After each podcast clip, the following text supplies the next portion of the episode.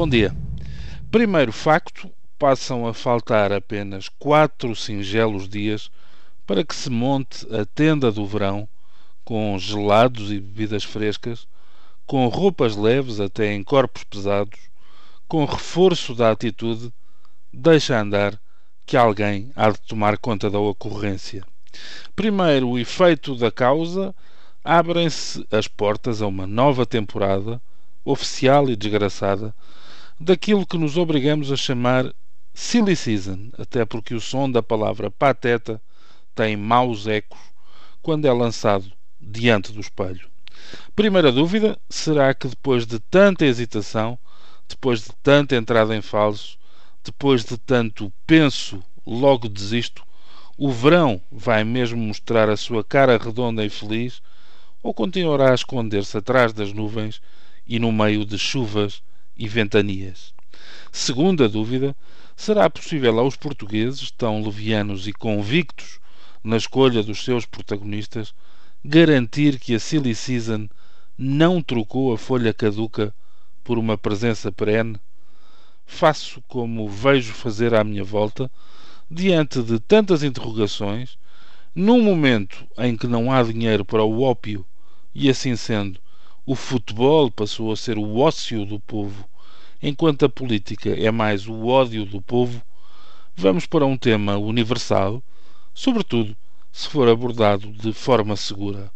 O sexo, evidentemente, em três histórias exemplares.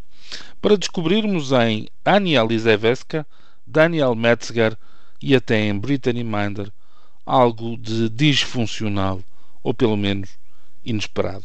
Brittany é uma jovem norte-americana e foi impedida de participar no baile de finalistas da sua escola, em Silverdale, estado de Washington, por ter seios demasiado grandes.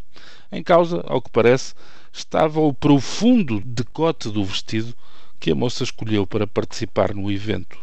O estabelecimento de ensino proíbe vestidos em que a barriga ou a parte inferior das costas fiquem a descoberto noutras circunstâncias, os atributos de Miss Mindle valer-lhe um salvo-conduto para bar aberto e uma popularidade interessante.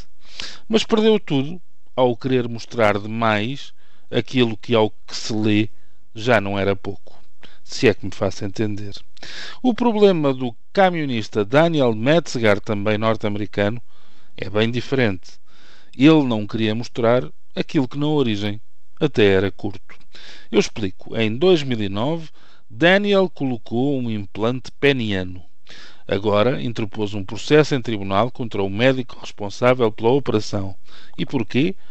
Porque se viu impedido de algumas atividades elementares, como ir buscar o jornal ou andar de mota, porque se sentiu constrangido na comparência a reuniões familiares, sempre munido de uma ereção que durou oito meses. Na primeira audiência em tribunal, Metzger disse que mal conseguia dançar com uma ereção a incomodar a parceira. Faz-nos pensar que é preciso cuidado com aquilo que desejamos, porque pode mesmo tornar-se realidade.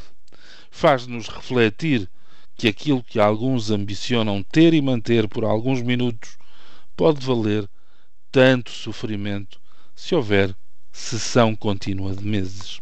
Por fim, a polaca Ania Lizaveska, 21 anos, quer entrar para o Guinness por ter feito sexo com 100 mil homens de diferentes países.